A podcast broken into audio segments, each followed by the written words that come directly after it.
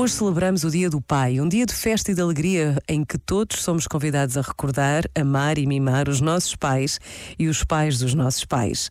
Mas diante dos nossos olhos permanece o olhar de tantos pais em estações de comboio e postes de fronteira, despedindo-se dos seus filhos. Este dia, neste ano, estará para sempre marcado pela dor e a violência da guerra.